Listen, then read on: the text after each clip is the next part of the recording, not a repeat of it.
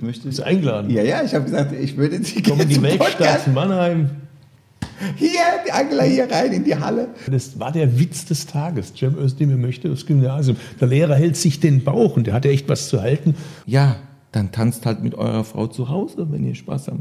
Das sind die, die dann Freikarten immer kriegen. Vorne in der ersten Reihe sitzen Bürgermeister, was weiß ich auch alle. Es kann jetzt nicht sein, dass ihr die Zeche dafür zahlt. Also da muss jetzt unbürokratisch schnell geholfen werden, damit möglichst viel gerettet werden für die Zeit nach Corona. Selbst wenn die Leute wieder dürfen, muss man denen trotzdem erstmal wieder die Angst nehmen.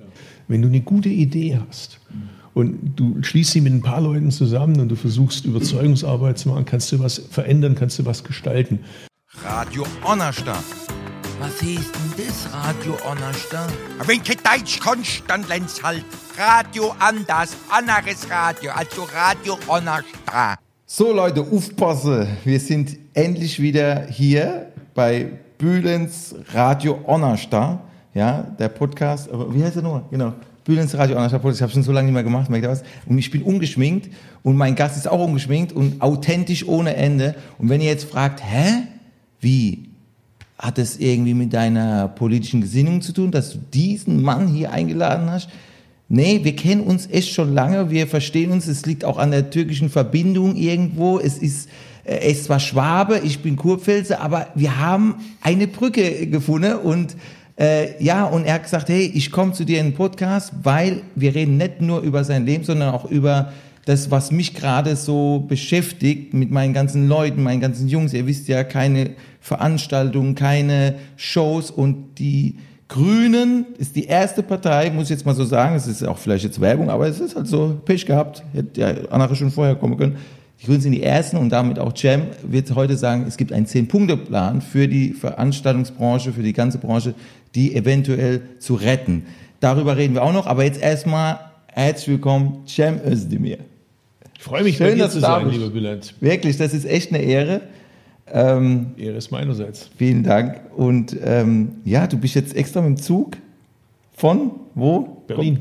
Von Berlin. Auf dem Weg nach Stuttgart Das heißt- in der Kurpfalz, kurze Station. Hast du die Kanzlerin gerade getroffen? Hast, hast du die Kanzlerin gesehen? Die Kanzlerin war nicht im Zug. Der Zug war völlig leer. Und in Berlin? Hast, du, hast du Ich habe sie schon mal gesehen, Ja, ja. aber heute nicht. Ja.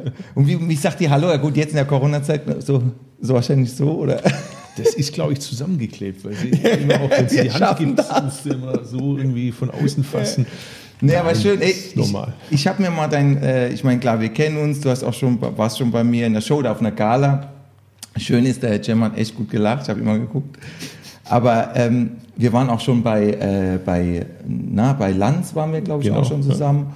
Und, äh, und haben uns auch schon da und dort unterhalten, schreiben uns über, über Insta. Cem ist bei Instagram, ja, er ist richtig modern. Und du bist jetzt, man glaubt es kaum, aber du hast im Dezember Geburtstag, am 21. Dezember. Ich habe mich So was weißt du. Ja Du wirst 55 Schnapszahl. Ja, danke, dass du daran erinnert hast. Hast Familie, Kinder. Und äh, wenn man überlegt, du kommst aus Bad Urach, ja, das Mhm. ist ein, schwäbisches, ja, wie viele Einwohner hat das? 11.000 mit den äh, Dörfern. Genau. Warst du der einzige Türke dort oder die einzige türkische Familie damals? Ja, das war ganz krass bei meiner Geburt. Also ich kann mich nicht mehr so genau erinnern. Kamen Leute, die anfassen wollten. Wie, wie ist das so? Und das war phänomenal. Ja. Da hat meine Mutter ein bisschen Geld dafür verlangt, dass die den Türken anfassen. Äh, So Nein, habe ich immer gemacht, der Türken. Ich wollte den Türken riechen sehen, schwitzen riechen sehen. Na, Ich habe auch eine Zeit lang Schweiß abgefüllt, den kleinen. Das ist ernsthaft. Äh, Ich war nicht der Erste, aber meine Eltern gehören tatsächlich zu den Ersten. Und, ja, wie bei äh, mir, mein Vater. Äh, Mein Vater war erst äh, im, im Badischen, in Nagold und kam dann später rüber. Und äh, das war damals was ganz Besonderes. Mein, mein Vater und meine Mutter erzählen mir von der Zeit, das kann man sich heute gar nicht mehr vorstellen. Extreme Neugierde, man wusste ja auch nicht viel von denen. Was sind das für Leute, was machen Ja. die und so. Und die haben sich, ich habe gelesen, die, die haben sich gar nicht in der Türkei Mhm. Kennengelernt, weil oft ist es ja so, man hört es ja, ah, der kommt erst der Mann. Wenn du jetzt heute Genau. so liest, so Sachen, ne, wie Migrationspolitik, Frau da kommt da der Mann, dann kommt, dann sage ich, nur meine Frau kommt, dann kommt Frau, Baby, Baby, Baby und dann noch die Tante und der Cousin und so. Aber ja, das war, es ein Baby, das auch sehr atypisch ist. Nämlich aber, aber deine Eltern haben sich hier kennengelernt. Ist das wahr? Nicht in Mannheim, nee. In Nee, nee, nicht ja. mal. in Monum. Aber die Äh, haben sich. in die haben sich tatsächlich in Deutschland, in Bad Urach, im Herzen der Schwäbischen Alb kennengelernt. Und ein Produkt dieses Prozesses, den wir Migration nennen, bin ich. Unglaublich. Und du hast auch Geschwister? Keine Geschwister, nee, Einzelkind. Also, auch, äh, man sagt ja, man wird ja meistens so verwöhnt. Hast du das Gefühl gehabt, du bist verwöhnt worden? Das müssen wahrscheinlich andere fragen. Ich weiß es nicht. Jedenfalls ist das wahrscheinlich einer der Gründe, warum ich dann später Erzieher werden wollte, was ja jetzt nicht so der typische Männerberuf ist. Äh, Und für meinen Vater war das die Hölle, als ich irgendwann ist Berufswunsch geäußert habe. Das habe ich auch gelesen, dass du Erzieher werden wolltest. Hm. Wie kommt es dazu? Hast du irgendein äh, ein Erlebnis gehabt als Kind? Ist mal, bei mir ist zum Beispiel so, ich habe, äh, als ich gesehen habe, als meine Oma äh, da im Krankenbett lag und äh, da war ich sieben und die ist auch gestorben, dann wollte ich Arzt werden, weil, wollte ich, oder ich wollte irgendwas machen, ich wollte Hm. den, Leuten helfen. Hast du irgendein Erlebnis gehabt in deinen Kindern, wo du sagst, jetzt will ich Erzieher werden oder woher kommt das, dieses Bedürfnis? Das hängt, glaube ich, damit zusammen, dass ich in, in, in der Altersphase, damals war ich in der Realschule, äh, wurde ich, äh, wollte ich Vegetarier werden, ich wollte Wehrdienst verweigern, in der Türkei nicht in der Armee dienen. Äh, Woher dann- kommt das Gefühl? Es war ein bisschen Zeitgeist damals auch. Das war einfach so, die Grünen waren noch ganz neu und ich war da als Jungspund mit 15 Jahren dabei und äh, es hat mich extrem fasziniert und dazu gehörte halt auch so ein bisschen mit diesen klassischen Männerklischees ein bisschen aufräumen und Erzieherberuf war so ziemlich das Schlimmste, was ich meinen Eltern, vor allem meinem Vater antun konnte. Was hat der Vater gesagt? Äh, der hat es gar nicht akzeptiert. Er hat sich geschämt vor den anderen, wenn er erzählt, was macht dein Junge? Er spielt mit Kindern. Es ist für den kein Beruf gewesen. Und ich weiß noch irgendwann mal, meine Mutter hatte eine Endungsschneiderei, kam ein türkischer Bekannter und es kam, ging es um das Thema, was macht der Jam beruflich? Und dann meine Eltern so sich abgewendet. Als ob ich irgendwie im Gefängnis sitzen würde oder so. Der hat irgendwie geschämt. 15 Leute umgebracht und hat dreimal lebenslänglich oder sowas. Und dann hat er das mitgekriegt und gesagt, hey, macht euch mal keine Sorgen. Erzieher, das ist sowas wie eine Art kleiner Lehrer.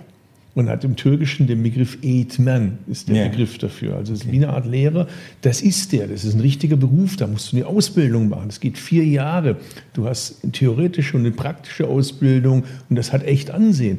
Und dann mein Vater so, echt, ist das wirklich so? Ist das ein richtiger Beruf, also der so anerkannt ist mit Diplom und so? Und Und dann- war er etwas er beruhigter. beruhigt. Und da kam er auch mal mit, hat sich mal angeschaut und er liebte ja Kinder. Er wollte halt so wie alle, die haben hart gearbeitet, Schicht, Akkord, er hat sich nichts gegönnt, damit es der Junge mal besser hat und dann wird er halt Erzieher. So, das war für den natürlich wahnsinnig schwer. Meine Mutter hat manchmal scherzhaft gesagt, wenn ich mit meinen türkischen Freundinnen zusammensitze und wir unterhalten uns so, was macht dein Kind, deine Tochter, dein Sohn? Bei den Türken ist so typisch, es gibt Arzt, es gibt Ingenieur, Ja. das sind so die Berufe. Architekt und dann irgendwas mit, ja, so irgendwas mit Auto oder so. Das wäre auch noch ein Beruf. Das, das ist es so quasi. Ja. Und sie sagte halt so, ich kann nicht mal sagen, dass mein Sohn Drogenhändler ist. Der ist Erzieher.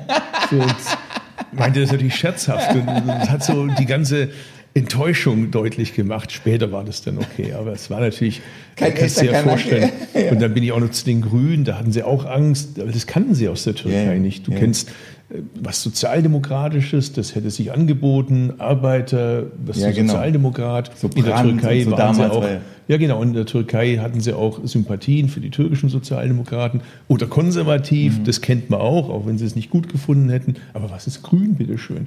Die Männer damals lange Haare, Bärte. Mhm. Hattest du lange Haare? Das hat bei mir nie richtig funktioniert, das ging immer auseinander. Das war dann irgendwie unpraktisch. Das, aber da muss man ja dazu sagen, du hast mit 15, 16 sich schon politisch engagiert. Also äh, wenn du heute mal die so junge Leute siehst, mein Gott, es gibt auch viele junge Leute, die sich engagieren. Das darf man Absolut. nicht immer so negativ reden. Ne? Fridays for Future. Ja, ja, genau. Also da darf, weil es ist- wird ja oft so gesagt, ah, die Jungen, äh, Politikverdrossenheit. Das stimmt so nicht. Also ich denke schon, dass da sich auch wieder was geändert hat in Bezug auf Umwelt vor allem. Man Hm. sieht es ja auch, die Grünen sind unheimlich gestiegen, auch weil die Leute einfach merken, ey, äh, es wird wärmer, es, passi es passiert was, wir haben keinen richtigen Winter mehr oder so und, dies, Hm. äh, und die Jungen merken das auch, die äh, fühlen sich auch so ein bisschen so, wir müssen jetzt was machen. Ne? Aber trotzdem, in der damaligen Zeit äh, mit 15, 16, das war schon ähm, so, ich meine, gut, bis 65 geboren, also in den 70ern sozusagen äh, warst du ja Kind, Teenager dann, Ende 70er, aber da war ja schon eher so ein anderes Feeling, so dass man da jetzt nicht unbedingt so, oh, Politik geht man da, oder? Ich weiß nicht, ich hatte so, was ich hier so ähm, immer gehört habe, also wenn, wenn du mit 15, 16 da so dich politisch engagiert hast, das ist ja schon was Besonderes, weil deine Schullaufbahn. Ja, besonders war es jetzt nicht unbedingt, dass man sich in der Generation engagiert hat, aber besonders war es, dass einer mit so einem Ötzelbrötzelnamen äh, in die Politik geht und sich da engagiert. Ich war da immer der, der Erste und oft auch der Einzige, also Migrationshintergrund und Arbeiterfamilie. Die meisten, die ich immer vorgefunden habe, war eher so Bildungsbürgertum Ja. äh, und äh, eine ganz andere soziale Schicht. Und die haben sich immer darüber unterhalten, wie sie so Leute wie mich befreien können. Du hast ja protestiert mit, als 16-Jähriger, glaube ich, bei so einer Eisenbahn, die nicht mehr fahren soll und die fuhr dann wieder, weil ihr da voll abgegangen seid. Das muss Genau. man vorstellen. Das muss man, hat man als Jugendlicher dann sozusagen mitverantwortet oder im positiven Hm. Sinne mitverantwortet, dass das Ding wieder in äh, Betrieb genommen wurde. Irgendwas habe ich da gelesen. Ne? Genau, es war eine Eisenbahnstrecke, die gab es.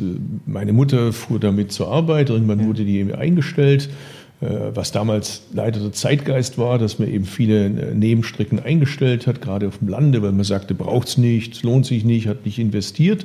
Klar, wenn du nicht investierst, dann fahren die Leute halt auch nicht. Musst du auch attraktiv machen.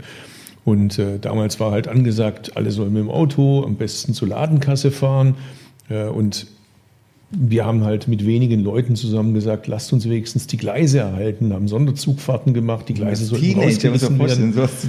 Und das Schöne ist, heute fährt diese Eisenbahn wieder im Stundentakt und jetzt wird sie elektrifiziert und fährt bald im Halbstundentakt. Das heißt, ich kann dann wirklich von meinem Geburtsort Bad Urach nach Berlin fahren.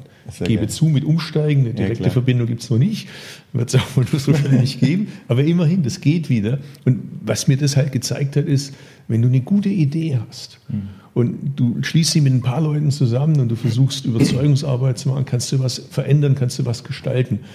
Äh, Jetzt ärgere ich mich auch oft drüber, dass das so langsam dauert, so ewig dauert und manchmal gibt es Rückschläge, manchmal verlierst du auch. Aber come on, es geht immerhin. Guck Ja, mal, ich meine, du hast ja- die ganzen Länder in der Welt, wo das nicht geht, wo du wegen Ja. sowas äh, deine Karriere ruinierst, ins Gefängnis kommst oder Ja, sowas. und hier kannst du das, darfst du das. Und ich will jetzt nicht sagen, du musst es, aber mein come on, Rechte leben halt auch davon, dass man sie in Anspruch nimmt. Das stimmt. Aber du hast es ja auch wirklich, du hast wirklich eine riesen Karriere gemacht, wenn man überlegt, wenn man nach deinen schulischen Leistungen ge gegangen Nicht so dann, super. hättest, dann hättest du wahrscheinlich was weiß ich gemacht. Aber du warst wirklich, also jetzt nichts gegen Hauptschule, also, aber man, äh, jetzt, äh, du, man darf das auch nicht vergleichen mit äh, den heutigen Hauptschulen und früher. Ne? Also äh, ich finde, ähm, die, die Lehrer heutzutage, die jetzt unterrichten in Hauptschulen, die sind total fertig. Also die kommen da raus und da gab es mal einen Bericht, die sind, die sind da, äh, äh, die sind richtig, die sind also so, die brauchen psychologische Hilfe, glaube ich, irgendwie so, äh, weil die da so mit diesen Schülern, die machen teilweise, also in Berlin zum Beispiel, da ging es auch schon ab, hat man ja auch schon gehört. Äh, du bist in der Hauptschule gewesen? In der fünften Klasse, ja, genau. der fünften Klasse. Bis zur vierten Klasse Und warum? in. Weil du in der. Grundschule so schlecht. Also Ja, ich, ich, ich war auch schlecht, also die Noten waren wirklich schlecht. Insofern äh, will ich das auch gar nicht auf die Lehre Und es war nicht so, weil das hört man ja auch manchmal, dass, dass die gesagt haben, äh, hier zum Beispiel der jetzt von BioNTech, BioNTech, der, der, der Chef ist ja auch ein Türke. Hm. Ja. Das muss man sich mal vorstellen. Ein Kanake rettet die Welt wahrscheinlich. Ne? Und Also- übrigens seine Frau nicht zu vergessen. Das ist ja Mann und Frau, Ja, die sind ja weiß. beide. Aber das muss Sind man ja sich mal vorstellen. Die haben jetzt diesen ja. Impfstoff da, also zumindest mal heißt es über 90 Prozent soll funktionieren. Toi, aber toi, toi, das aber ja. der hat erzählt, dass, äh, oder so habe ich das im Interview gelesen, glaube ich, dass die, der Lehrer oder so, der wollte, der hat gesagt, ja, der geht in, in, die, in die Hauptschule. Und der Vater von ihm hat drauf gestanden, nein, der geht ja. aufs Gymnasium. Du, ich hab, äh, das war so wie ein Vorurteil. Türke, so nach dem Motto, Ja. äh, du kann, musst noch besser Deutsch lernen und so weiter. Du gehst, das hört man von einigen, habe ich das gehört. Du, das kann ich eins zu eins bestätigen. Der, früher konnte man in der ersten Klasse ja nur sitzen bleiben. Das ist ja heute Gott sei Dank nicht mehr so. Und in der ersten Klasse sollte ich sitzen bleiben. Und äh, die Lehrerin meinte damals zu meiner Mutter beim Elternabend, sie werden den doch sowieso zurückschicken in die Türkei. So, und dann meine Mutter, Arbeiterin in der Fabrik, hat sowieso kein perfektes Deutsch und so. Und dann hatten wir einen Vermieter, bei dem wir gewohnt haben, äh, der auf Lehramt studiert hat. Und der hat es mitgekriegt und ging dann in die Schule und hat dann sich für mich eingesetzt. So wurde ich versetzt. Nein. Und in der vierten Klasse, das werde ich nie vergessen, der Klassenlehrer kommt irgendwann rein. Also ich muss dazu sagen, äh, es gab zwei heute würde man sagen, Kanakenkinder, Migrantenkinder und so weiter, also so, so Typen wie ich. Und dann gab es noch den José, den Portugiesen-Jungen und der Cem war eben der Türkenjunge. Wir saßen in der letzten Reihe ganz hinten und immer wenn die Aufsätze, Diktate zurückgegeben wurden, haben wir immer so Wetten abgeschlossen, wer der Schlechtere ist. Weil es war klar, wir zwei sind immer die Schlechtesten. Jetzt geht es darum, bist du Letzter oder Vorletzter? Und wenn schon, dann Letzter, aber nicht Vorletzter, weil wie uncool, wenn du Vorletzter bist. Verstehst du? Wenn du schon nicht Erster bist, dann wenigstens Letzter. Da haben wir irgendwie gewettet um ein Eis oder Kaugummi oder was auch immer. Ich war da ganz gut im Race. Und äh, der Lehrer hat dann immer die zurückgegeben, hat dann halt so verteilt. Am Anfang kamen immer, interessanterweise immer die Mädels zuerst. Erdmute, Josefa, Clara, Antonetta, wie man so als Mädchen halt so heißt. Und dann kamen eben Detlef, August, Hans, Eberhard und so, wie man als Junge so heißt. Und dann wurde Stapel immer kleiner und kleiner. Und dann kam zum Schluss José und Jem. Und dann ging es immer darum, Jem, José oder José, Jem. Und irre. Und ich hatte dann in der fünften Klasse, habe ich eine, achso, warum ich es erzähle. Und dann hat der Lehrer irgendwann mal gefragt, jetzt vierte Klasse, Grundschule endet in Baden-Württemberg, auf welche Schule wollt ihr denn danach gehen? Und ich habe halt gedacht, naja, ich strecke mal bei Gymnasium, warum nicht? Gell? Das war auch okay. Und dann habe ich da halt gestreckt, habe bei Hauptschule, Realschule nicht gestreckt, sondern bei Gymnasium. Es dauerte eine Weile, bis der Lehrer mich sieht, weil ich ja ganz hinten saß. Und als er mich dann sah und der José schon so, sag mal, Jem, hast du einen an der Klatsche, willst du aufs Gymnasium? Witz. Äh, ich dachte, doch, ich will aufs Gymnasium, das finde ich irgendwie cool. Und dann sieht der Lehrer das und guckt so auf mich und sagt, der Jem will aufs Gymnasium. Daraufhin dreht sich eine Reihe nach der anderen um von der ganzen Klasse und irgendwann lacht die gesamte Klasse. Nein, die haben sich ewig nicht eingekriegt, weil das war der Witz des Tages. Cem Özdemir möchte aufs Gymnasium. Der Lehrer hält sich den Bauch und der hatte echt was zu halten und so äh, sensationell und weißt du so, es gibt so Momente, Ah, das wenn du mal im Sterbebett liegst, das vergisst du nicht, dieses Das Lachen. ist, das ist krass. Das ist, das ist so. Hat dich Jetzt, das wie gesagt, ich, war, ich hatte schlechte Noten, aber du musstest einem ja auch nicht so unter die Nase reiben. Weißt War das ein Antrieb? Für dich dann, dass man sagt, okay, äh, ihr Drecks, also ne, innerlich so, ihr Drecksäcke, euch zeige ich und im Grunde genommen bist du ja jetzt, also Politiker, hast Ansehen, hast, äh, äh, hast Das ist gar nicht wichtig, sondern wichtig ist, jedes Kind kann ja was. ja. Jedes Kind kommt auf die Welt mit Neugierde, mit Interesse und dann schaffen wir Erwachsene das, dass das Kind irgendwie in der Schule oder im Elternhaus oder wie auch immer irgendwann mal, äh, viele von denen leider das dann verlieren und ihr Potenzial nie ausschöpfen können. Stell dir mal vor, wie viele Einsteins da draußen rumlaufen und ihr Potenzial nie ausschöpfen können. Das ist doch irre. Das stimmt, ja. Und was für eine Verschwendung an Talent, was für eine Verschwendung. Vergiss mal den menschlichen Aspekt, der ist schlimm genug. Auch Mhm. Aber woran volkswirtschaftlich. liegt es, woran liegt's, dass das so ist? Ah, Das hat schon auch damit zu tun, dass zu dem Zeitpunkt halt unsere Schule gar nicht darauf eingerichtet war, dass halt eben auch diese äh, so Leute wie ich in die Schule kommen, die halt zu Hause keinen Brockhaus stehen haben, wo Mutti, Vati nicht morgens irgendwie den äh, was weiß ich, die Sojabratlinge macht und irgendwie den frisch gepressten Rhabarbersaft irgendwie ans Bett bringt. Also ich mache jetzt ein bisschen Klischee ja. und aus Honey und Nanny vorliest so oder, oder irgendwie schon, was weiß ich, äh, irgendwie. Ja, bei mir ist es auch ab ins Bett, fertig. Was willst du noch? So? Geschichte Und- und, vorlesen? äh, Was? So ein Elternhaus hatte ich nicht. Meine Eltern Ja. mussten arbeiten. Mein Vater hat sogar Ja, eine Zeit lang zwei Jobs gehabt, weil der eine Job hat nicht gereicht äh, fürs Einkommen. Musste in der Türkei die Verwandtschaft versorgen und so weiter. Und darauf ist die Schule gar nicht eingerichtet gewesen. Jetzt könnte man ja glauben, äh, okay, heute ist es ja ganz anders, aber guck mal heute an. Die Zahlen sind zwar etwas besser geworden, aber es ist uns immer noch nicht gelungen, den Bildungserfolg abzukoppeln von der Herkunft der Eltern, vom Beruf der Eltern, vom Einkommen der Eltern. Das, muss eigentlich das Ziel sein. Das ist ja auch was. Ich bin ja zum Beispiel für Schuluniform, weil ich wurde gehänselt wegen meiner äh, Klamotten. Ich hatte Korthosen an und so weiter. Das ist jetzt auch kein Witz. Äh, das, ich war wie Außenseiter damals. Es war für mich, weil ich vorhin gefragt habe, ob das ein Antrieb war. Für mich war das natürlich schon irgendwo ein Antrieb zu sagen, ey, wart, wartet's ab. Und dann kam ja die Comedy und auf einmal kam, fand die Mädels das cool. Je älter die wurden, Oberstufe dann, ne, dann haben die äh, mehr gelacht und die, die Arschlöcher in Anführungszeichen, die damals so cool waren, weil sie die geilen Schuhe anhatten und so weiter, dann haben die Mädels irgendwann mal gecheckt, die sind aber wirklich die Idioten. Und so einer wie ich hat dann gepunktet, weil der dann äh, Witze gemacht hat. Das Problem war nur bei mir, dass dann die zwei, drei schönsten Mädels äh, im Gymnasium gesagt haben, ey Bülent, komm, wir gehen was trinken zusammen. Und ich dachte, ich habe es geschafft. Ne? Und dann sagen die, weißt du, du bist wie unser Bruder. Das war natürlich wieder scheiße. Wieso das? ja, weil das die, die fanden das natürlich cool, aber mit jemand konnte man gut reden. Weißt du, ich habe so. gut zugehört und habe die zum Lachen gebracht. Aber das war es dann auch. Weißt? Und das war als 16-, Und ist das bis 17-Jähriger. heute so, oder wie? Nee, jetzt habe ich Familie. Einer hat's gecheckt. Okay, du, aber apropos Klamotten und Schuhe, ich werde nie vergessen, dass ich mit meiner Mutter immer mich drüber unterhalten habe. Es müssen drei Streifen sein, nicht vier Streifen, nicht zwei Streifen, sondern drei Streifen. Meine Mutter immer, Junge, die Schuhe haben auch Streifen. Was willst du denn? Die sind viel billiger.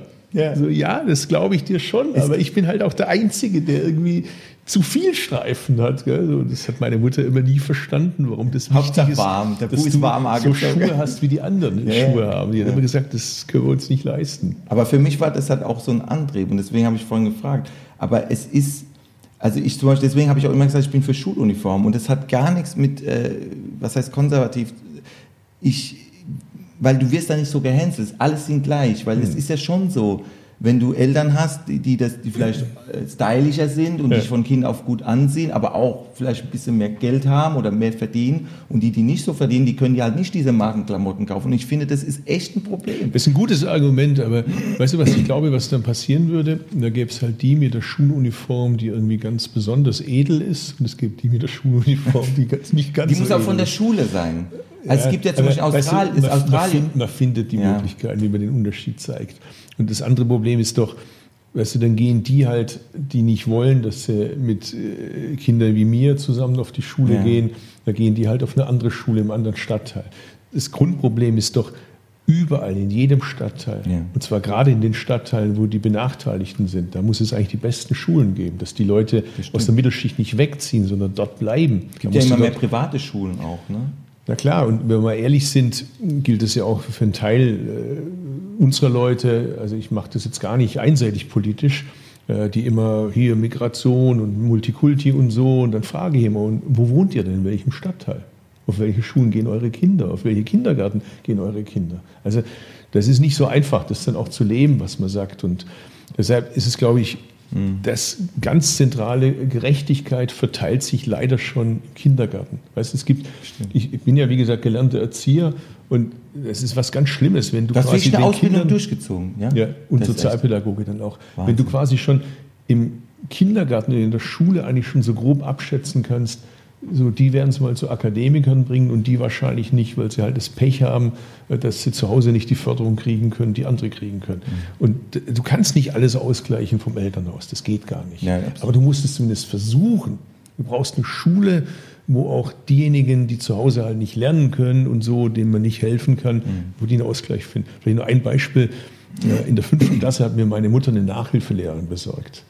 Äh, Die habe ich kürzlich überrascht mit einem Video und habe sie getroffen, weil ich einfach Danke sagen wollte. Weil du musst ja auch, also wir reden immer über die negativen Sachen, aber die ganzen vielen kleinen Helden des Alltags, die vergisst man immer. Und ich wollte einfach denen ihr stellvertretend Danke sagen für die ganzen Leute, die ehrenamtlich mehr machen, als sie müssten. Und diese Frau Naumann heißt sie, die hat mir irgendwann mal ein Buch geschenkt. Das war mein erstes Buch, das ich hatte in der fünften Klasse von Peter Hertling, Das war der Hirbe.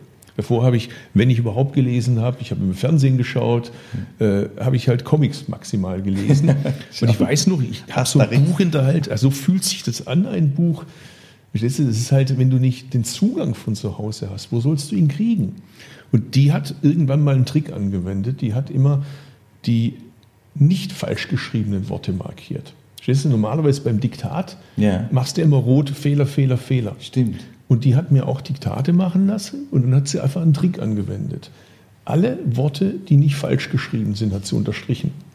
Das waren auf der ersten Seite vielleicht mal drei oder zwei oder vier. Und dann hat sie gesagt, und nächstes Mal sind es fünf. Und eine Engelsgeduld so, mit mir. ach so, krass. die hat einfach das umgedreht, weil sie gesagt Und hat, hat funktioniert. wenn ich da 60 Fehler auf einer Seite markiere, dann kann ich es auch gleich lassen. Aber jetzt lässt du ja mittlerweile schreiben dann, oder? Jetzt, das kommt, jetzt diktiere ich. Ich meine, dass ich mal mit der deutschen Sprache oder mit Schwäbisch meine Brötchen verdienen Das werde, das ist mir jetzt wirklich nicht an der Wiege gesungen worden. Aber was zeigt es denn? Es zeigt all die vielen Kinder. Ich treffe jetzt am Wochenende treffe ich einen Freund von mir aus meiner Kindheit, mit dem ich aufgewachsen bin. Bei dem war es so, der war viel gescheiter wie ich. der hat die Versetzungsempfehlung Gymnasium bekommen. Ich Hauptschule. Der war auf dem Gymnasium. Dann haben seine Eltern irgendwann beschlossen, sie gehen zurück in die Türkei, weil es damals so eine Politik gab von der Regierung. Wenn ihr äh, in die Türkei geht, dann bekommt ihr einen Teil eurer Sozialversicherungsbeiträge ausgezahlt, nach dem Motto, aber geht auch mal. Und die haben das gemacht. Und er wollte unbedingt bleiben. Und dann blieb er alleine. Das kannst du dir ja vorstellen, wenn du alleine bleibst, deine Eltern sind nicht da, du bist äh, alleine auf der Schule, musst morgens aufstehen, du musst dir dein Frühstück selber machen. Du musst gucken, dass du was zu essen bekommst. Du musst irgendwie gucken, dass du irgendwie äh, deinen Schulranz gepackt hast. Alles selber machen. Du ahnst es. Er ist irgendwann hat ihn aus der Kurve gehauen. So, und jetzt hat er sich aber trotzdem durchgebissen. Den treffe ich jetzt. Das ist ein Kindheitsfreund von mir. Und der hat jetzt seinen Weg gegangen. Aber Okay. ich kenne so viele, Ja. die es da irgendwann aus der Kurve gehauen hat. Und ich finde jetzt, rechne mal das ganze restliche Leben Hartz IV. Mhm. Oder, ich will jetzt keine Klischees bedienen, äh, die werden straffällig, sonst was. Mhm. Und du investierst in eine exzellente Schule. Wetten, du sparst Geld dabei. Ja. Und du tust noch was für unser Land. Das stimmt. Das, du redest jetzt auch von deinen Eltern und so weiter. Und was mir jetzt noch so, also die Vorurteile, die, das, die Sachen, die wir beide irgendwo auch erlebt haben, so, ne, wenn man, gut, deine Eltern waren beide türkisch, bei mir war es ja noch ein bisschen so, meine Mutter, die Deutsche, mein Vater der Türke, wobei viele immer gedacht haben, mein Vater ist der Deutsche, weil er blaue Augen hatte und meine Mutter, die Deutsch, die Hilde, die dunkel war, braun und also Klasse. haben immer gedacht, die, das, ah, die Mutter ist die Türkin. Nee, nee, der Vater, der Vater, der sieht doch richtig deutsch aus. Ne? Also das war, äh, ne, aber trotzdem haben wir so ein paar Sachen, wo, wenn ich dann so deine Biografie lese, wobei, was uns auch unterscheidet, ich bin jetzt kein Vegetarier, ne? Muss man auch nicht sein. du bist aber schon seit dem 17. Lebensjahr Vegetarier. ich habe aber- die ersten Jahre habe ich äh, nur Sachen gegessen, die keinen Schatten werfen. Sehr gut. aber, aber nee, aber guck mal, du, äh, wa- was, was, ich will gar nicht auf das Thema Vegetarier, so- sondern ich fand das so witzig, weil du mal, glaube ich, irgendwann mal eine Geschichte erzählst, dass, dass die Leute dich angesprochen haben, so nach dem Motto, ah, ja, in ihrem Glauben ist das ja Mhm. so mit Vegetarier. Also das heißt, weil du Moslem bist, bist du, da sieht man mal, was für eine, äh, was für ein Wissen die Leute so haben über, über den Islam oder über die Religion, dass sie sagen, ah ja, sie können ja das nicht essen, das Hühnchen, äh, das ah, das Vegetarier. Das fand ich total, war das wirklich so? Das ist wirklich Ja, es ist ja auch nicht schlimm. Es ist ja, ist ja keine Schande, wenn man etwas nicht so? Bist du weiß. Moslem eigentlich? Bist du Muslim? Nach der Geburtsurkunde, ich praktiziere aber nicht. Ich Okay. bin nicht praktizierend. Äh, Dein Vater, Mama, Mu- Muslimin auch. Beide. Ja. Also mein Vater ist gestorben, meine Mutter lebt noch, die besuche ich auch am Wochenende und äh, die ist äh, so Muslimin wie die meisten in der Türkei Ja. das eigentlich traditionell sind oder waren. Volksislam, ein sehr toleranter, offener. Äh, Sie äh, betet, gleichzeitig äh, war sie immer gegen das Kopftuch, schon ihre Mutter hat Mhm. keins getragen. Äh, Sehr überzeugt von der Republik in der Türkei. Ja, Wir haben uns oft immer gestritten darüber und sie ist ganz. Atatürk. Genau, also hält es ganz Ja, ja, hoch.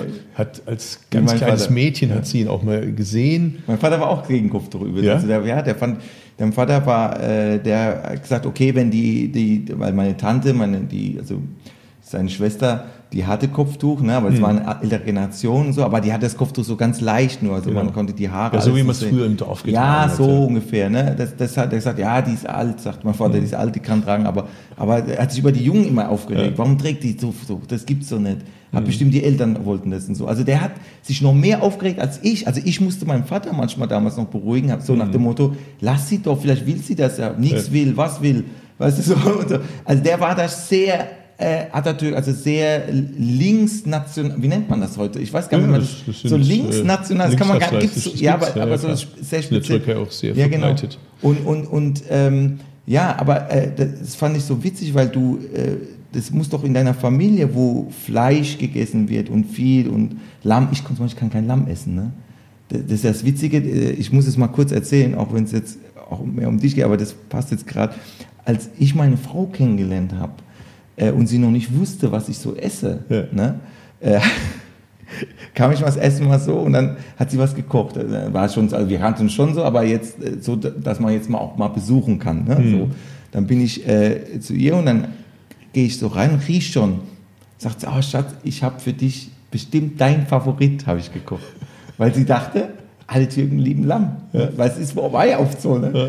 Und ich riech schon so und ich denke, ah, was, Und dann sie so, ja, riechst du schon? Ja, ich riech's. Aber ich wollte nichts sagen. Ja, und dann sagt sie Lamm, ne? Und, und ich habe dann, ich habe gesagt, wenn ich es jetzt nicht sage, wird sie mir immer Lamm machen. Hat sie nicht gesagt, ich habe es auch selber Nee, geschächtet. nee, nee, Bad, ich habe nee, nee, nee, ich hab, ich hab nur gesagt, ich, hab, ich kann kein Lamm essen. Ne? Ich, hab, muss, ich muss dir jetzt sagen, weil wenn ich, das gibt's ja, wenn du einmal den Fehler machst Ja. Mhm. und sagst, dann ist deine ganze Ehe, kriegst du jedes Mal Lamm, weil du schon, du hast doch immer am Anfang schon Lamm gegessen. Nee, du musst am Anfang gleich die Wahrheit sagen. Das habe ich gesagt, das geht nicht. Ich sag, es tut mir so leid, ich kann's. Und weißt du, was sie gesagt hat? Kein Problem, da musst du halt ein bisschen warten, ich- dann mache ich jetzt noch Hühnchen, habe ich auch noch da. Das war natürlich die beste Antwort. Sag, ey, was für eine tolle Frau. Nicht aufgeregt und so, was und nix, nee, kein kein Problem. Dann ist er, wusste ich nicht und so. Sie hat sich fast noch entschuldigt. Ich so, nee, also ich war, mir war es eigentlich ihr peinlich. Aber das ist so, wo ich dann, äh, wo mein Vater auch damals sagt, warum ist der nicht das und das?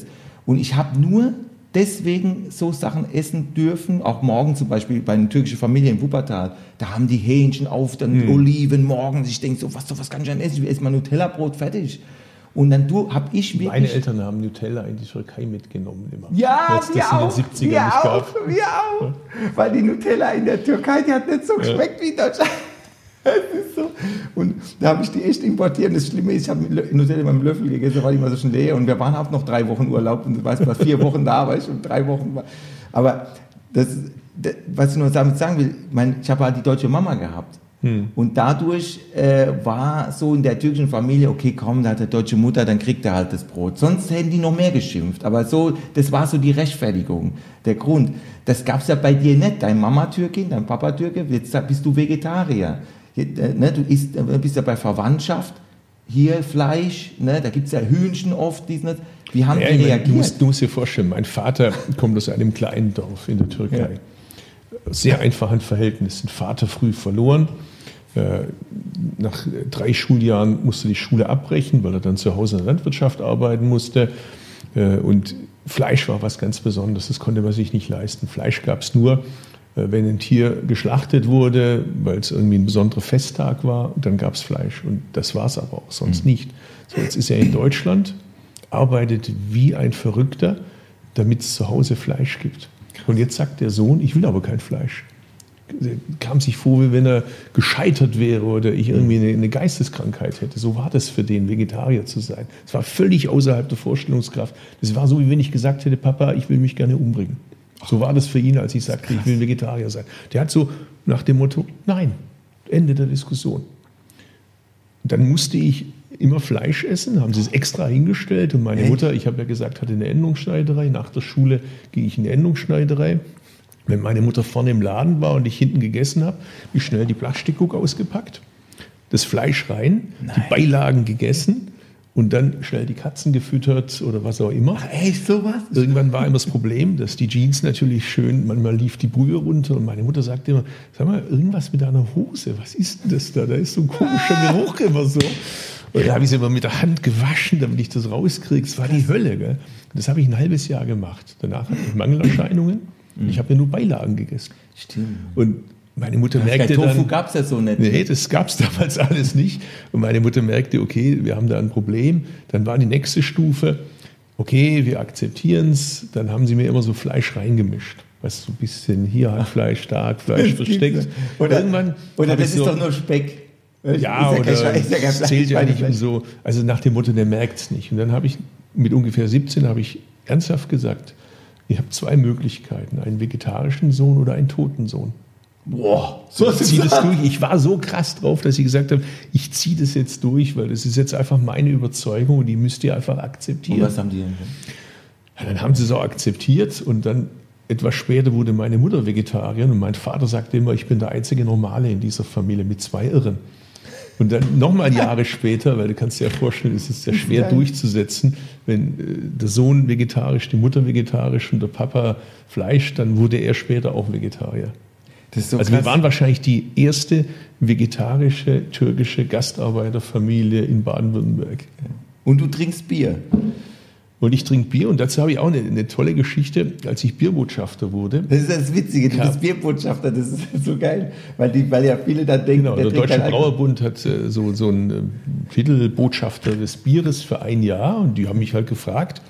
Und der, der die Laudatio auf mich halten soll, ich sage jetzt extra nicht wer, ein Politiker, äh, kam zu mir und wollte sich halt ein bisschen erkundigen für die Rede, was soll er denn über mich jetzt sagen. Und du merkst so, siehst ja manchmal den Leuten an, wenn sie so rumdrucksen, die haben irgendwas, aber trauen sich nicht so. Jetzt, ich muss den Bülent was fragen, aber ich traue mich nicht. Ja, ja, ich kenne das. So, und, dann, hm, und ich denke so, irgendwann sage ich so, Herr Kollege, Sie wollen, glaube ich, noch was sagen. Bitte. Da sagt er, ah, danke, dass Sie es so äh, sagen. Darf ich Sie mal was fragen, Herr Özdemir? Ja, klar. Trinken Sie überhaupt Alkohol? Dann habe ich so gesagt, Herr Kollege, ich werde ja jetzt Bierbotschafter. Wird es Sinn machen, dass ich Bierbotschafter bin, aber kein Alkohol trinke? Das wäre doch so, wie wenn ich Chef der Metzgerinnung werde, aber bekennend vegan lebe. Wäre doch irgendwie ein bisschen widersinnig, oder? Da habe ich gemeint, ja, das stimmt schon. Das beruhigt mich jetzt sehr, das macht mir die Rede viel leichter. Dann war er schon am Weggehen. Dann habe ich gedacht, so einfach kommst du dir nicht davon. Jetzt gebe ich dir noch eine kleine Kopfnussaufgabe mit. Da habe ich gesagt, aber eine Sache habe ich doch eine Einschränkung. Ich trinke Bier nur, wenn es von geschächteten Tieren ist. Daraufhin er so, ah, okay, geht weg und dann dreht er um und kommt nochmal, hörst du mir, geschächtete Tiere werden für Bier Tiere getötet? Und ich sage, ach, das wissen Sie gar nicht? Es Nein! Ich liebe sowas. Ich liebe sowas, wenn du so Geschichten Aber erfindest. du kannst es aber so ernst machen, ne? Du hast mich ja vorhin auch schon gut veräppelt. Bülent, ich falle manchmal selber rein. Dann habe ich so gesagt, es gibt in der Türkei eine Zubereitungsmethode von Bier, wo auch Tiere mit verwendet werden. Ernsthaft, dem wurde richtig schlecht. Du sahst ihm an, der hat sich gleich im Plenum übergeben. Gell? Ich hatte einen Heidenspaß, ich habe es aber dann aufgelöst. Hast du denn aufgelöst? Doch, ich habe es Also, ich hab's aufgelöst. aufgelöst. Ich hab, Der weil Arme. meine Vorstellung ist, der dann nachher rumläuft und überall erzählt. Übrigens wisst ihr schon das Neueste. Geil. Der, das Schöne ist, ich, ich, ich gehe mal, weil wir, wir können über so vieles noch reden. Äh, Du hast, also dein Leben ist, äh, das ist echt nicht nur, also man sagt, man denkt ja immer so ein Politikerleben, der geht dann, der studiert das und dann studiert er vielleicht Jura oder Germanistik und dann geht er in die Politik oder so. Bei dir ist er, das ist, finde ich, eine ganz andere Laufbahn. Ne? Also wie gesagt, da von, von Bad Urach aus einem kleinen schwäbischen Dorf, dann hin zu, äh, wo man gedacht hat, sitzt du in der letzten Reihe in der Schule, die lachen, dann, dann, dann. Und jetzt der Gipfel der Karriere. Und jetzt hier. bei dir, Bei, bei mir. Bülent. Ich beim Türken wieder kommen, gelandet. gell? beim halben Türken gelandet. Aber jetzt kannst du nach abwärts gehen. Ja, und warum bist du bei mir? Und jetzt, ja, jetzt geht's abwärts. Pass auf. Jetzt kommen wir zum ernsten Teil.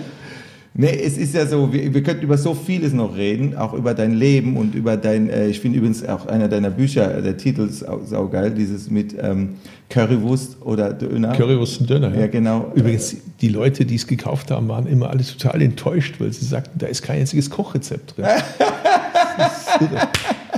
Etikettenschwindel. Apropos Rezept.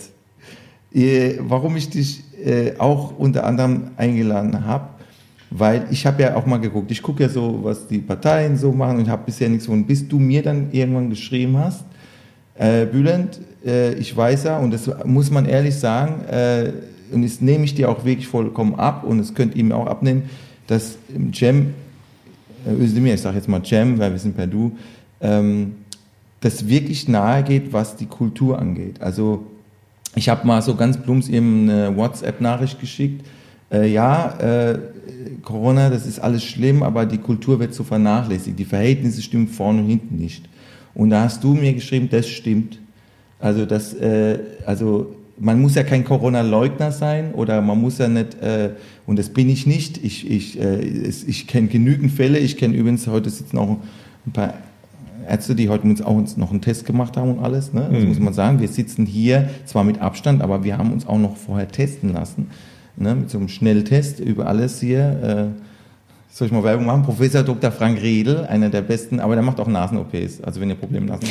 Aber auf jeden Fall, äh, und der war auch, Und- übrigens und- auch im Podcast. Er war auch im Podcast hier übrigens und wir haben auch darüber Sauber. geredet, über Nasen und alles mögliche. Und wir haben die Masken auch gewechselt. Also ich Ja. habe seine getragen, er meine. Nein, Quatsch. Nein, Ernstes Thema. keine nee, nee, aber es ist ein absolut ernstes Thema und das haben wir auch ernst genommen und deswegen haben wir uns auch äh, äh, richtig testen lassen, gerade in diesen Zeiten.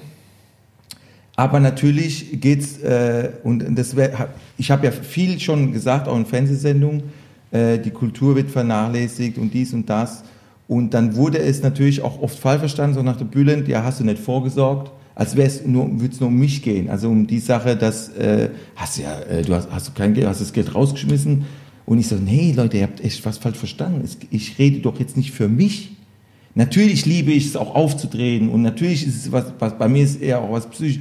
Ich habe Gott sei Dank das Glück gehabt, dass ich vorsorgen konnte, dass ich äh, jetzt 22 Jahre den Beruf mache, dass ich äh, viele Jahre auch schon erfolgreich war und das äh, irgendwie äh, handeln kann, auch eine gewisse Zeit lang, auch, äh, auch Lockdown und so weiter. Aber ich habe hier meinen mein, mein Mund aufgemacht wegen der Branche.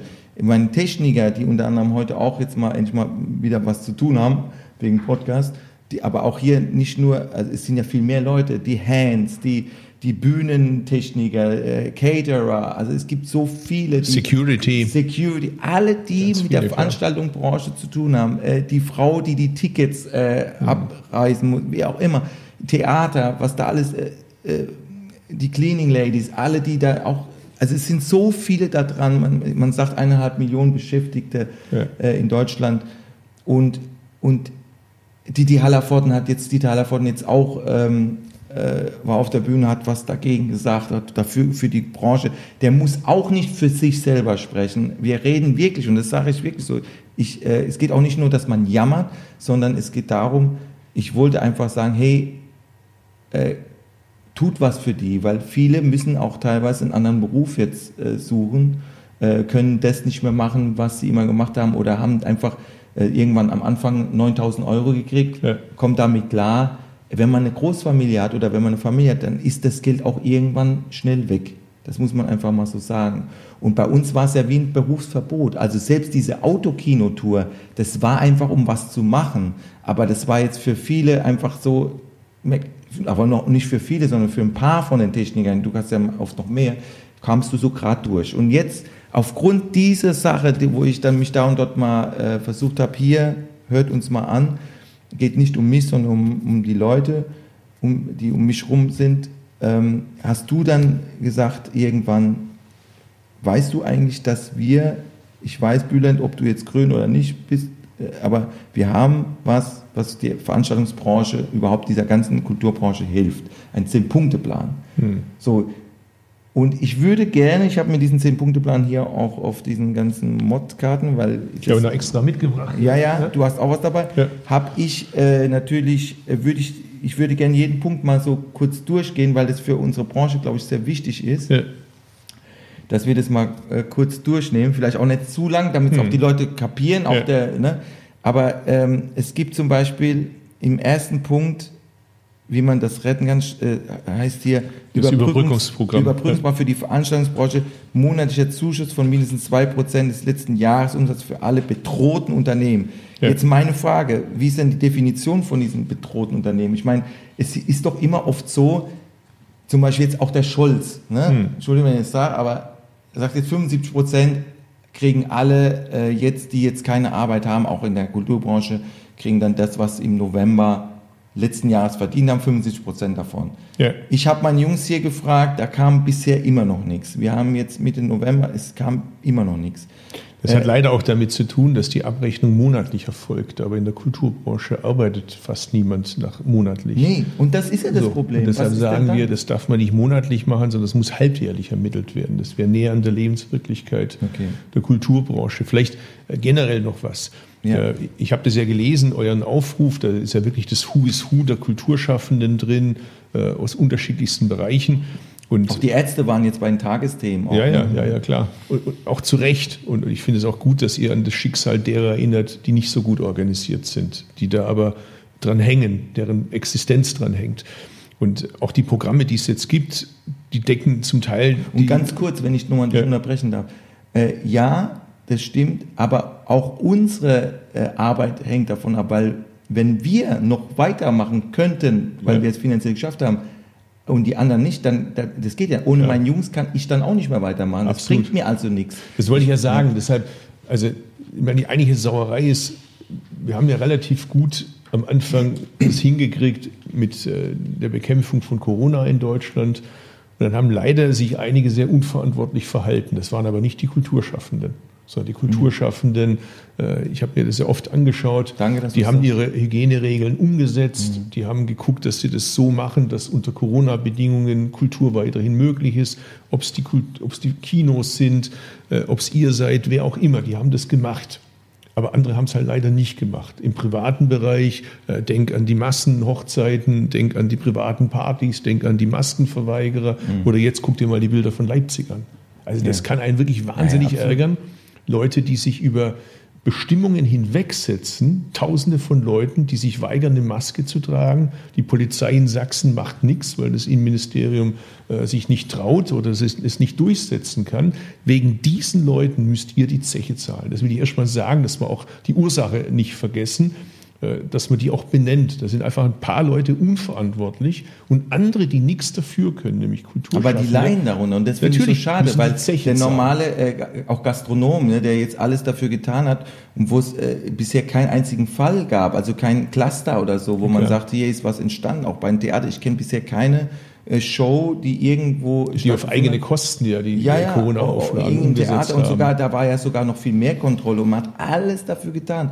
Und die fühlen sich natürlich jetzt so, hey, wir können machen, was wir wollen, Ja. äh, jetzt müssen wir wieder, äh, stehen wir wieder da. Also das ist ja so, wo, wo dann auch Frust entsteht und man muss ja auch mal dazu sagen, ich möchte jetzt gar nicht äh, äh, irgendwelche, ähm, aber ich glaube schon, dass auch die Leute, die da protestieren, das sind jetzt nicht alles immer alles Verschwörungstheoretiker, glaube ich. Also natürlich laufen da viel mehr, aber ich denke schon, dass da auch manche drunter sind, die einfach sagen, ich stehe jetzt, ich habe meine Existenz ist am Arsch, ich kann nicht mehr, ich muss jetzt mal, ich muss irgendwo jetzt mitlaufen. Also die vielleicht gar nicht jetzt drüber nachdenken, dass da Ja. jetzt noch auch so ein vielleicht ein Nazi da noch mitläuft oder so, sondern es gibt einfach Leute, die einfach sagen, ich muss irgendwie meinen Mund jetzt auf, ich muss jetzt was sagen. Also, weißt du, was ich meine? Es sind ja Tausende Für, von für die sagen wir übrigens in dem Zehn-Punkte-Plan auch, du hast es ja dir angeschaut, Hm. das ist der äh, letzte Punkt, dass wir sagen, es muss so sein, dass künftig diese Programme nicht einfach vom Bundeswirtschaftsminister irgendwie gemacht werden und Hm. anschließend guckt man, ob sie passen oder nicht, sondern mit der Kreativwirtschaft zusammen, mit Hm. dem Veranstaltungsbusiness zusammen muss man darüber reden, wie die Programme so ausgestaltet werden, dass sie auch die Leute erreichen, was Bürokratie angeht. Mhm. Das ist ein ganz entscheidender Punkt. Und das Zweite ist, äh, Baden-Württemberg ging ja als eines der ersten Bundesländer voran Ja. mit dem Sofortzuschuss, den wir vergeben haben, noch bevor der Bund kam und sind da nach wie vor ganz vorne dabei. Aber du hast natürlich mittlerweile eine völlige Unübersichtlichkeit. Du hast äh, vom Bund was, vom Land was.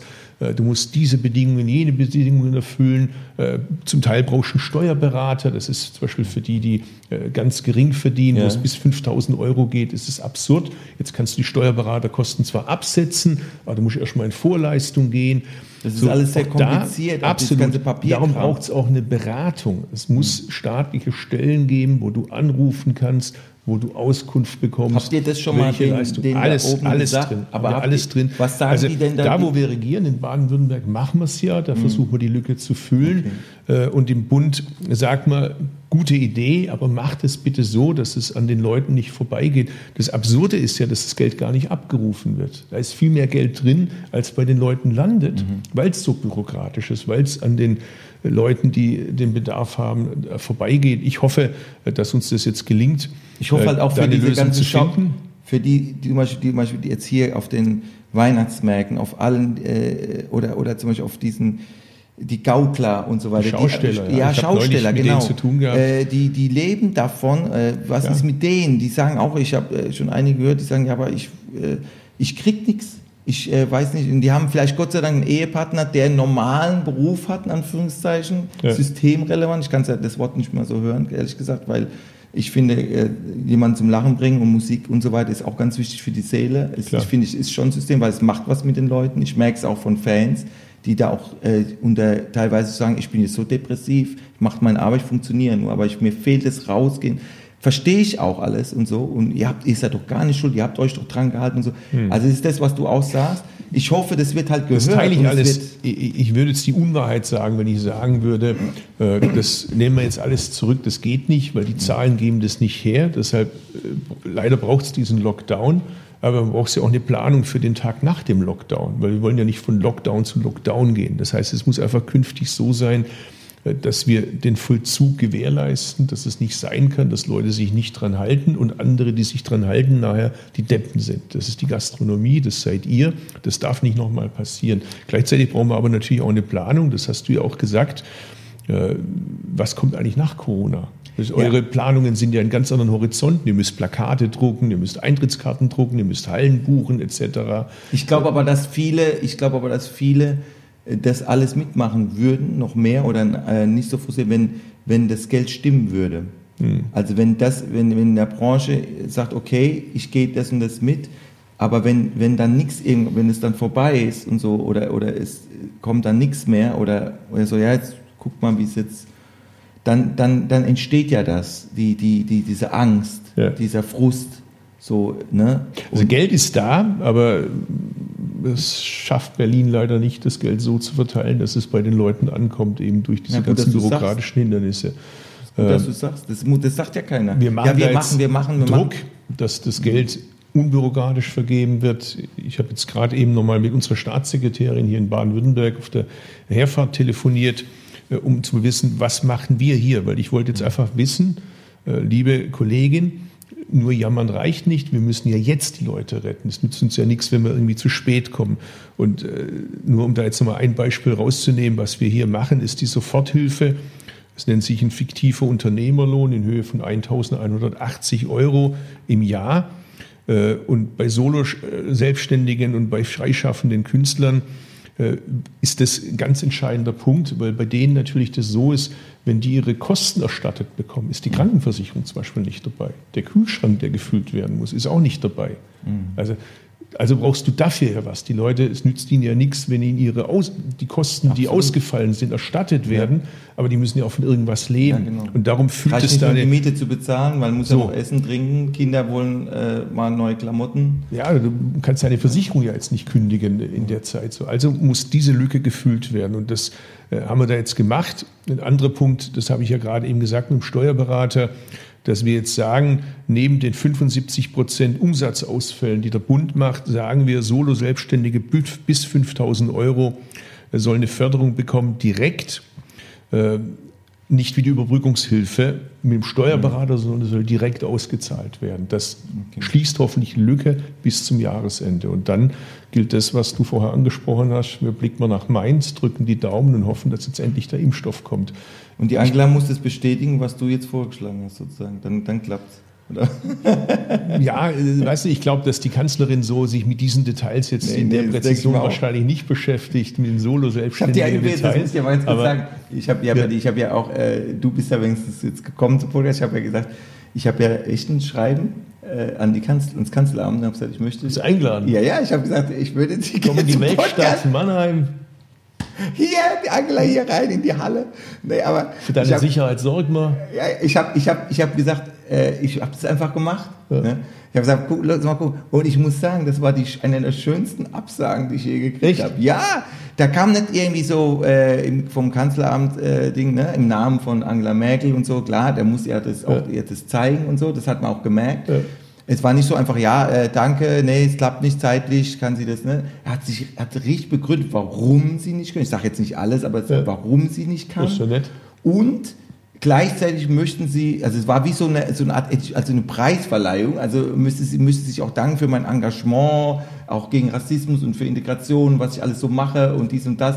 Und dann hab ich gesagt, okay, aber da konntest du auch nicht sagen jetzt so irgendwie, okay, aber es war, so muss ich sagen, eines der schönsten Absagen, die ich gekriegt habe. Auch, auch das muss man können. Ja, das muss man können. Aber Klasse. guck mal, jetzt ganz, ganz kurz. Wir Ja. haben einen ersten Punkt, okay, das haben wir jetzt so einigermaßen, wir können jetzt auch nicht alles bis ins tiefe Detail, Ja. aber äh, der Den zweite zweiten Punkt, Punkt, haben wir eigentlich auch besprochen. Das ist diese Geschichte Krisendialoge, Expertise der Branche hören. Aber wer, denn, wer soll denn aus der Branche an den Gesprächsstunden jetzt teilnehmen genau? Also das.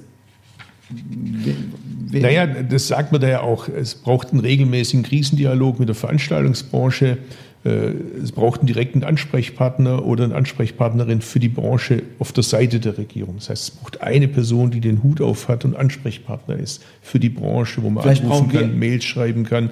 Und ihr müsst euch natürlich selber, so wie ihr es in eurem Brief ja gemacht habt, ebenfalls organisieren und sagen, Detlef, äh, Erdmute oder Bülent oder wer auch immer ist eben derjenige, der für die Branche spricht und jetzt da sagt, das sind unsere zehn Punkte, die wir brauchen. Weil wir haben ja keine Lobby. Das muss man ja mal dazu sagen.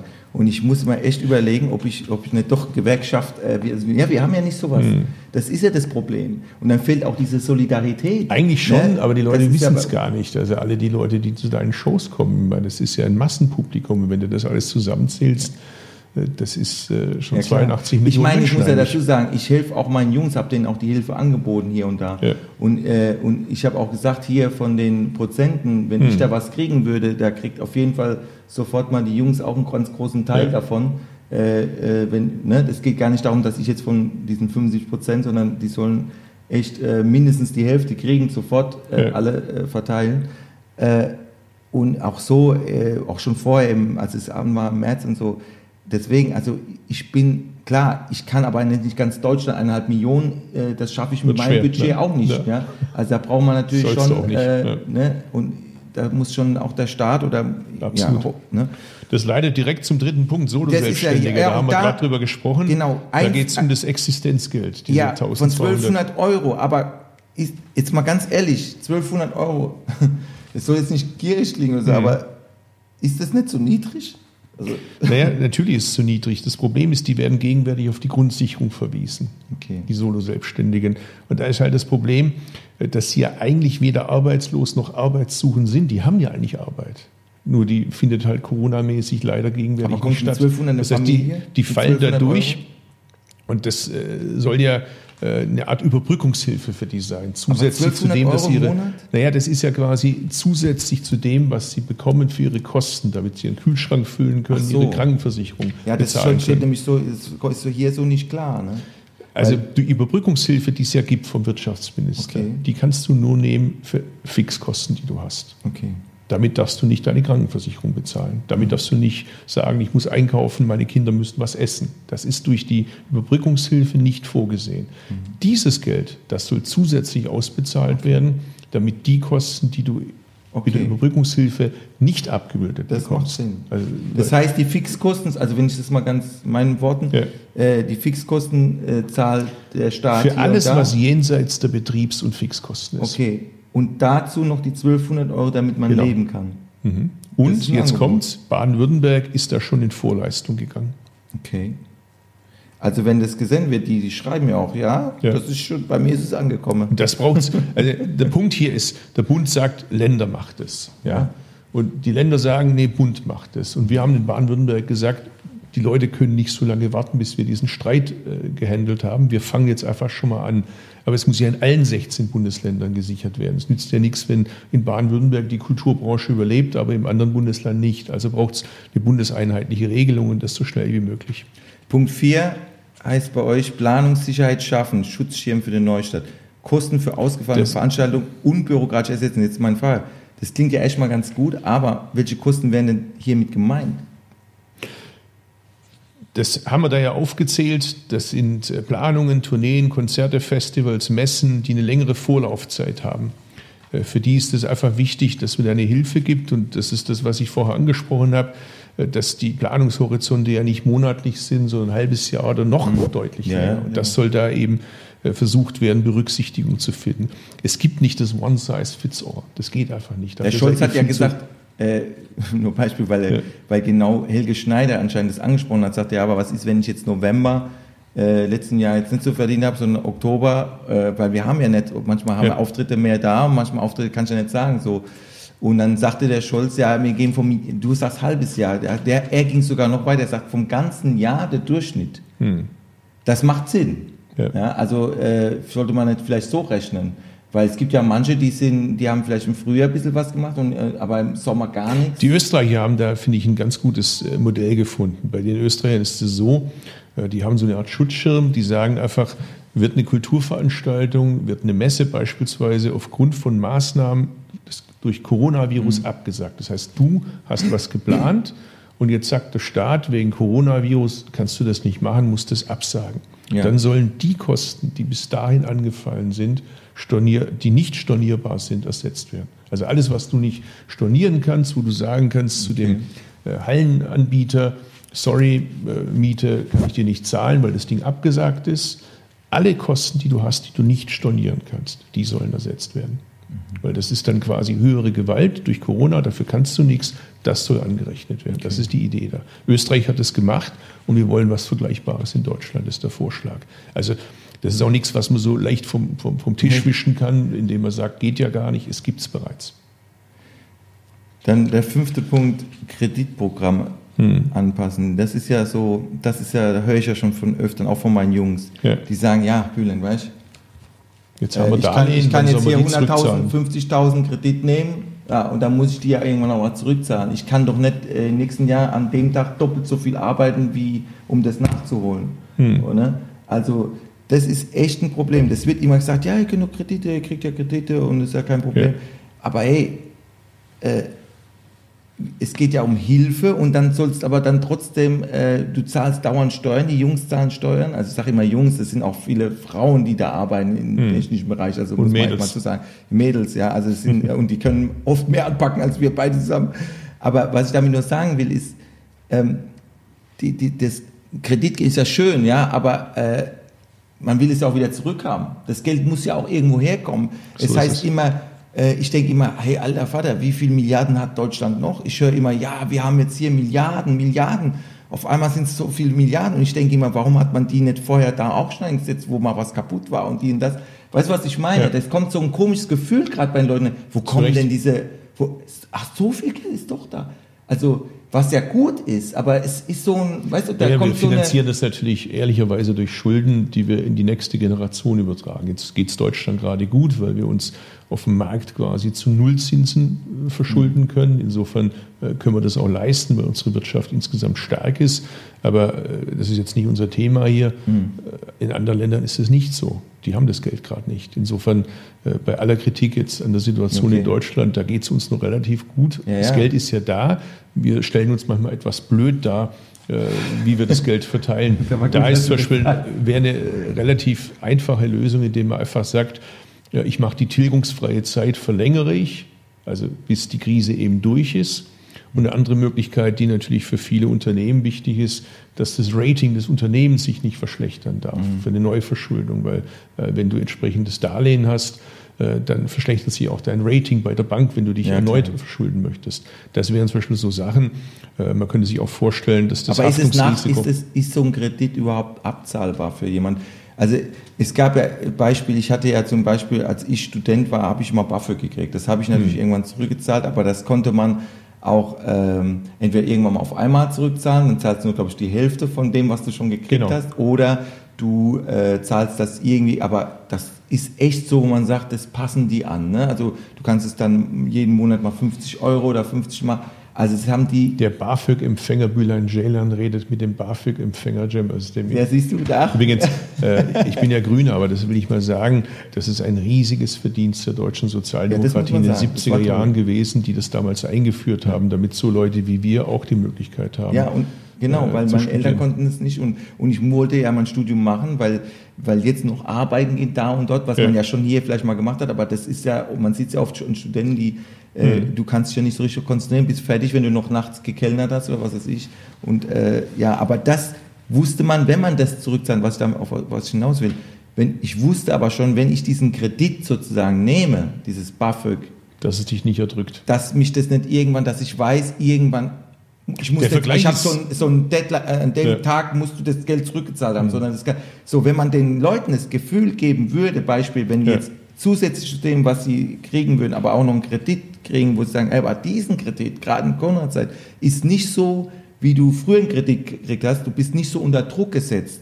Hm. Das meine ich, dass man vielleicht was arrangiert, wenn ich wieder arbeiten kann. Das Beispiel, auf, das Beispiel 100 Euro ist sehr gut. Du kannst zum Beispiel die Kreditlaufzeiten an die Empfehlungen der Branche, was die Laufzeit angeht, anpassen.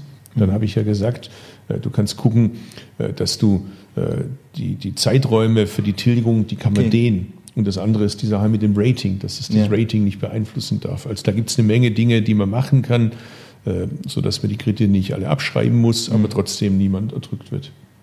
Der sechste Punkt, Hm. EU-Beihilferahmen anpassen. Aktuelle EU-Höchstgrenze von 800.000 800.000 Euro anpassen. Das, das Da geht es verstehe um, ich die jetzt Größe, nicht so da genau. geht's um die Größe. Also Okay. Da gibt es eine Deckelung äh, mit den 800.000 Euro. Äh, das hilft zwar den meisten, aber es gibt halt einfach große Veranstalter, für die reicht es nicht. Die, die kommen damit nicht klar. Und da wollen wir halt eine Flexibilisierung, die sicherstellt, äh, dass auch größere Branchenunternehmen, dass die davon nicht außen vor bleiben. Der siebte Punkt, Schutz von Kulturorten sicherstellen, Kulturorte finanziell finanziell unterstützen oder stützen.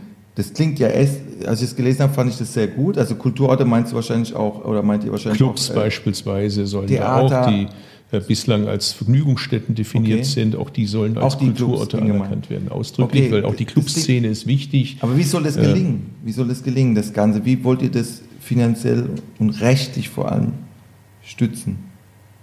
Also äh, zum Beispiel, indem Sie jetzt gerade Schallschutzmaßnahmen als äh, bauliche Maßnahme machen können, wo Sie zu haben und das gefördert wird durch die Bundesebene.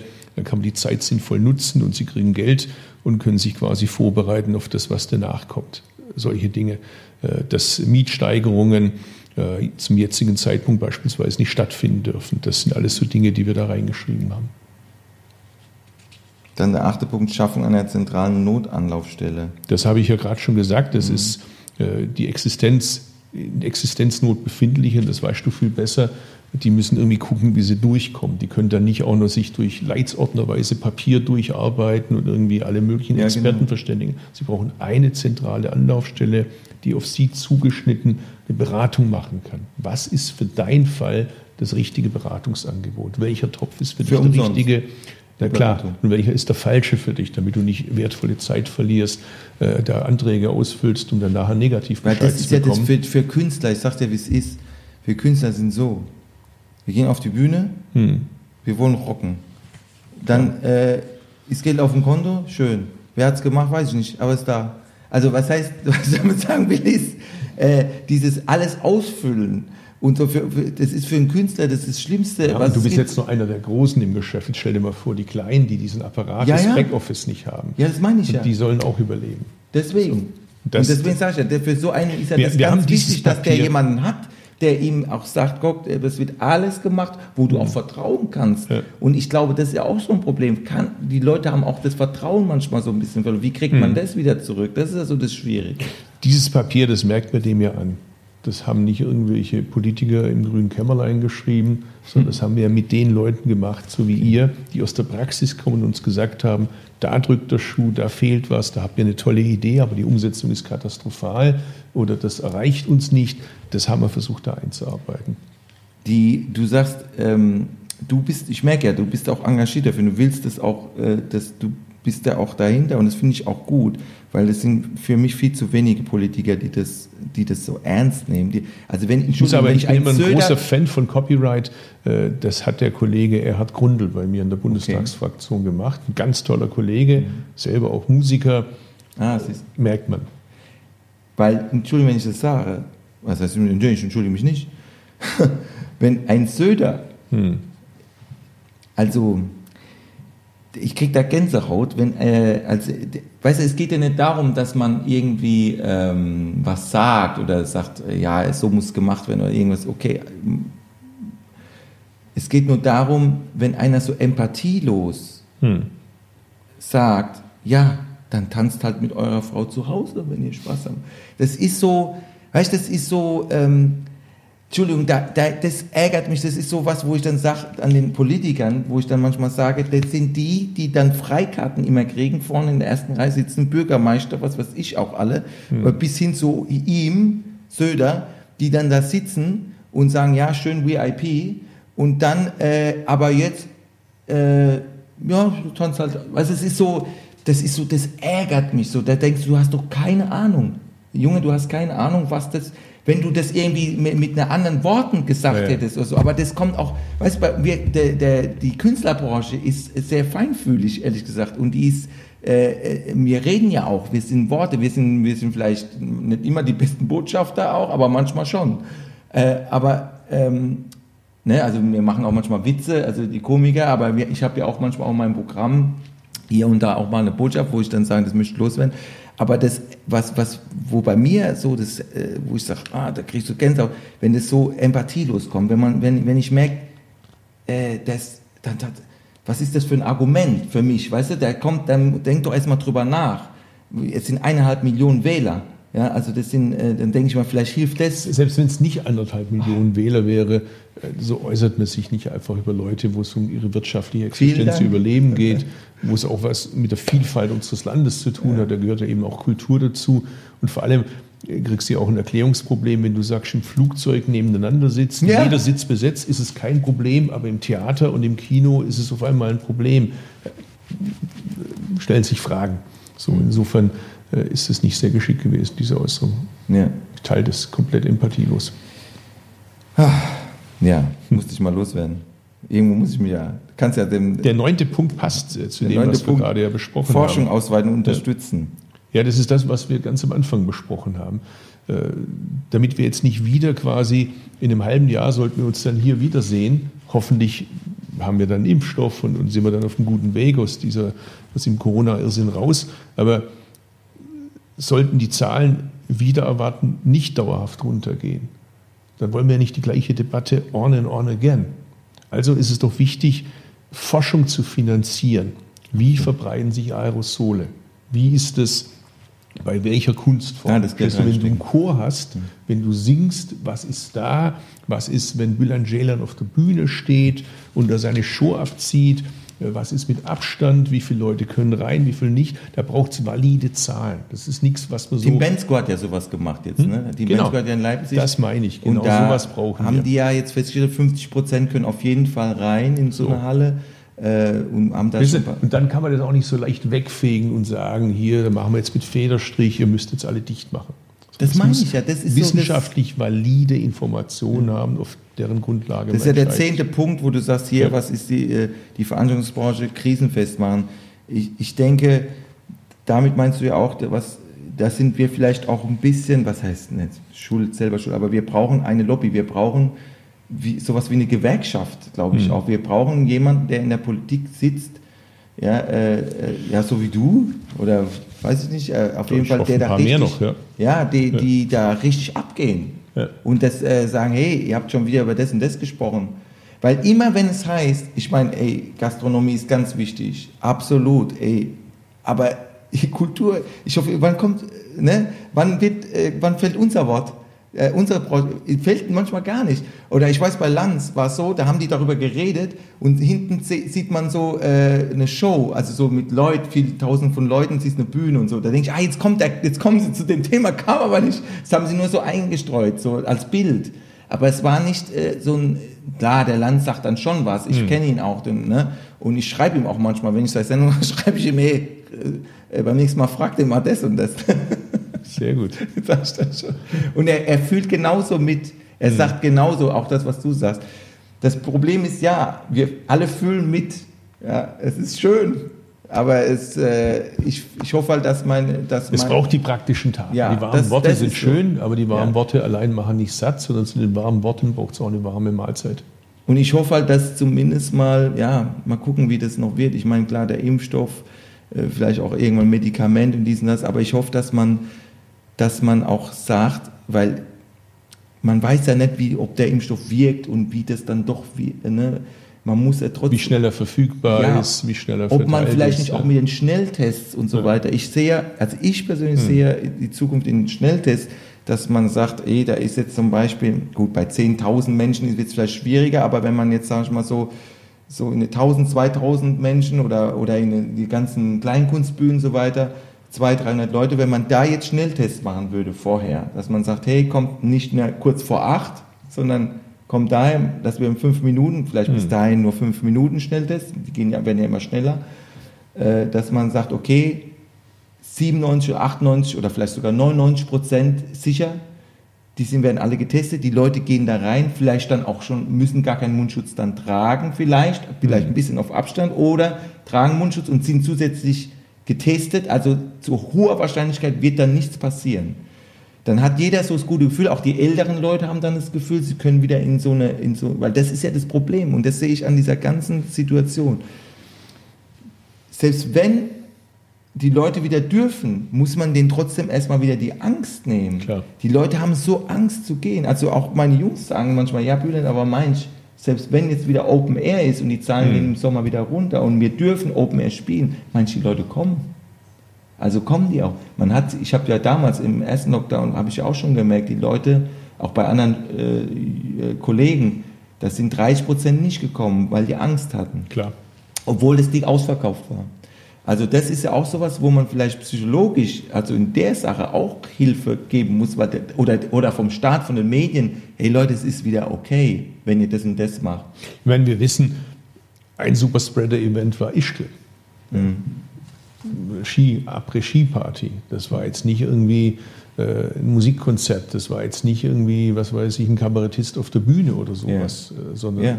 wir wissen, was es war war. Wir Party. wissen, die Superspreader-Events sind die Partys zu Hause. Der Kellner war, glaube ich, auch noch der ist, Spreader. wenn- Ja, genau. Und dann am besten noch mit der Trillerpfeife davor. So, das hilft dann besonders gut. Oder wir wissen, was weiß ich, wenn halt irgendwie Leute meinen, sie müssen jetzt gerade mit 400, 500 Leuten eine Hochzeit machen oder irgendwie eine Familienfeier machen. Das sind die eigentlichen Probleme. Insofern, ich kann es nur noch mal sagen, trifft es die Falschen.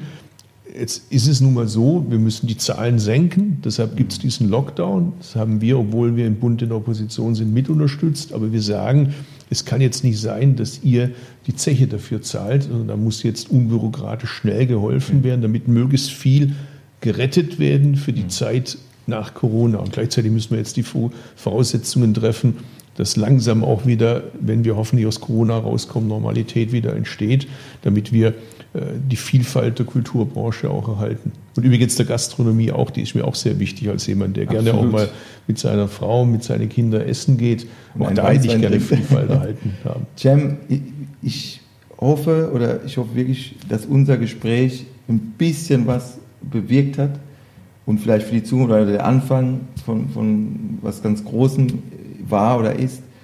Ähm, es ist toll, dass du einer der, es ist mir egal jetzt, ob du, ne, also nee, egal ist mir es nicht, also, äh, dass du, also welche Partei ist mir nicht egal, also, da muss das sagen, nicht, ich finde, aber, aber trotzdem, äh, ich kenne dich als Mensch und ich, ich sehe dich heute auch eher als Mensch, nicht nur als Politiker. Natürlich haben wir jetzt über die Punkte gesprochen.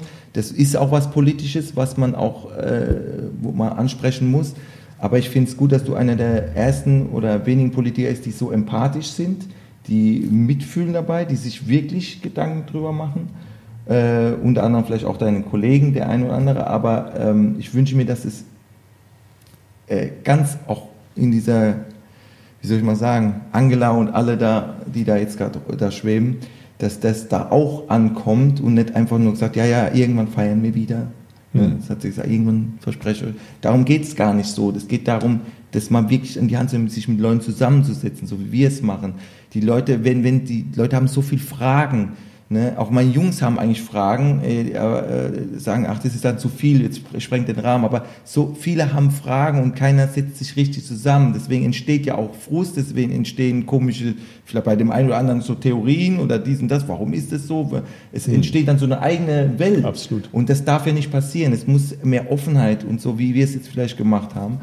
Ich hoffe, dass es was bewirkt. Ich hoffe einfach auch wieder bessere Zeiten, ganz ehrlich. Äh, Wir sind in der schlimmsten Zeit, was für die ganze Kulturbranche, für auch für, für viele, auch die nicht nur in der Kultur arbeiten, auch so, auch psychisch, äh, auch für die älteren Leute nicht einfach, aber wir hoffen, dass es einfach besser wird. Ich bedanke mich sehr, dass du, äh, Ich danke dir für die Einladung. dass du da Und ich warst. hoffe, dich bald wieder auf der Bühne, live Ja. on stage zu sehen. das hoffe ich doch sehr. Und ansonsten kannst du ja auch ein bisschen Mars Singer angucken. das wäre was für dich vielleicht in so einem Kostüm. Ich habe ja, hast du das mitgekriegt? Ich habe ja beim Ja, Frosch, ja. der war wie, es wär der ist, äh, war Wiegald Boning, aber ganz am Anfang habe ich gesagt, es wäre doch geil, wenn der Frosch ein grünen Politiker und dann habe ich Anton Hofreiter gesagt und, dann, und dann haben die das Bild eingeblendet, da war der Frosch und dann nebendran Anton Hofreiter das Bild und die Leute sind verreckt vor Lachen, die ganze Crew also, die haben gesagt, das, das, allein die Vorstellung, dass der da drunter ist, war einfach so. Aber äh, das wäre vielleicht was für dich, vielleicht nicht als Frosch, aber na. Aber jedenfalls äh, war, bin ich sehr dankbar, dass du heute da warst. Auch, äh, Sehr gerne. Und das muss man sagen, äh, for no money, ne, das muss man auch mal dazu sagen. Einfach, einfach so freundschaftlich hier. Ich habe Dank. ein Eiran habe ich bekommen. Ja, ein. Eiran hast du gekriegt, den hat er auch weggepumpt. Und ich durfte das Klo benutzen. Musste allerdings auch putzen. Ja, genau, das muss der natürlich noch machen. Ansonsten vielen Dank und äh, Leute, wenn es euch gefallen hat, dann teilt das alles und redet weiter und ja, ihr seht, es gibt Hoffnung. Hoffnung darf, äh, stirbt zuletzt, sagt man so. Also wir müssen immer Hoffnung haben, optimistisch trotzdem, auch wenn es noch so schwer ist, denken und hoffentlich wird alles gut. In dem Sinne, bleibt gesund, alles Gute und das war Bülens Podcast Radio Onnerstar mit Cem Özdemir. Adele.